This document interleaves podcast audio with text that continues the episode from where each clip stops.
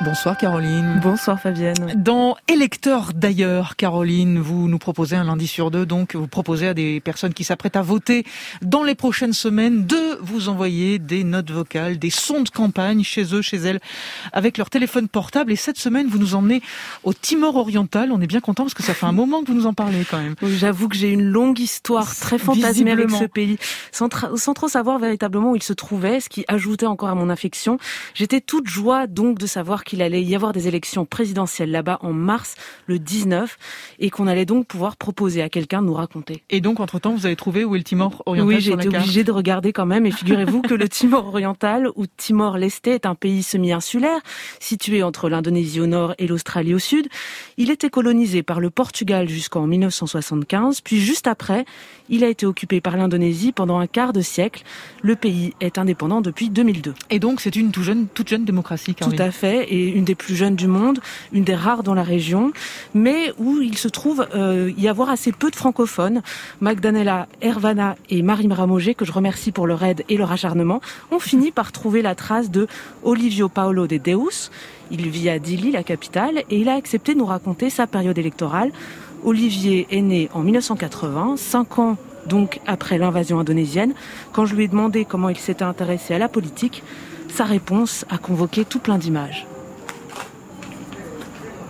Mes deux parents ont passé quatre ans à lutter contre l'invasion dans la forêt, dans la montagne du Timor-Leste avant leur capture en 1979. Je me suis tellement intéressé à la politique quand j'avais 9 ans, lorsque le pape Jean-Paul s'est rendu au Timor-Leste. Euh, la visite a été considérée par les résistances timoresques comme un, un, événement politique rare pour exposer les combats au monde extérieur. Mon père et ses amis ont beaucoup discuté sur la visite et la résistance. Et au fur et à mesure que j'écoutais, je me suis intéressé de plus en plus à la politique.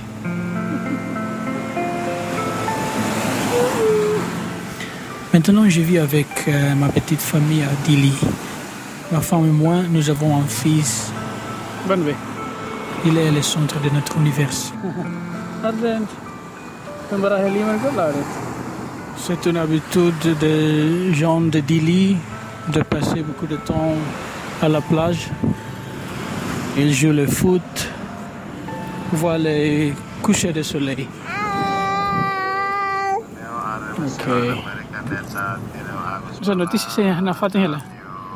Ok. J'achète quelque chose en plus pour manger et parle avec le vendeur, écoutant la radio sur l'élection présidentielle. Alors on prépare au Timor oriental comme en France des élections présidentielles, mais là-bas le président est le chef de l'État pas du gouvernement. Il est là pour sauvegarder la Constitution, pour prévenir des insurrections de l'armée ou des tentatives d'assassinat, comme il y en a eu en 2006.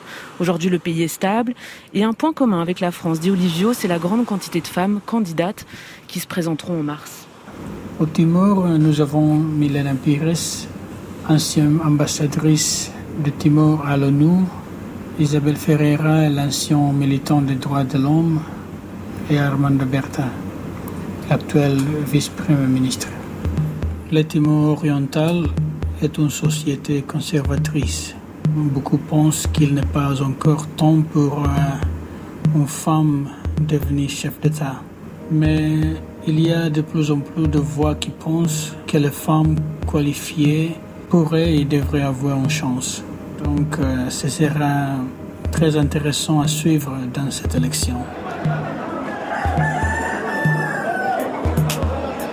Je passe près d'une arène de combat de coq. Mon frère, il est très passionné pour euh, combat de coq. Il vient fréquemment. Il est déjà plus de minuit au Timor. Tout le monde dort déjà. Mon climatiseur est un peu bruyant alors que je l'ai déjà éteint. La politique du Timor oriental est encore dominée par euh, ce qu'on appelle la génération de 1975 à cause de leur leadership et de leur sacrifice pendant la lutte. Ils sont encore très respectés et influent dans la société timoraise. Je regarde en ce moment à la télévision le secrétariat des élections invite des observateurs de l'étranger et du pays à suivre le processus électoral. Il reste encore beaucoup à faire, mais une chose est sûre, la démocratie ici est dynamique. Je suis très fier de ça. J'ai besoin de répéter un peu une chanson sur ma guitare. Je peux aussi jouer brièvement une chanson française, si vous voulez. Puisque l'ombre gagne, puisqu'elle n'est pas de montagne, au-delà devant, plus haute que. Mais il est très touchant, ce petit monsieur. Et il chante, euh, il chante très bien. Enfin, après, on se demande comment on connaît Jean-Jacques Goldman à ce point-là au Timor oriental. Non, mais sérieusement. Je veux Ouais, dire.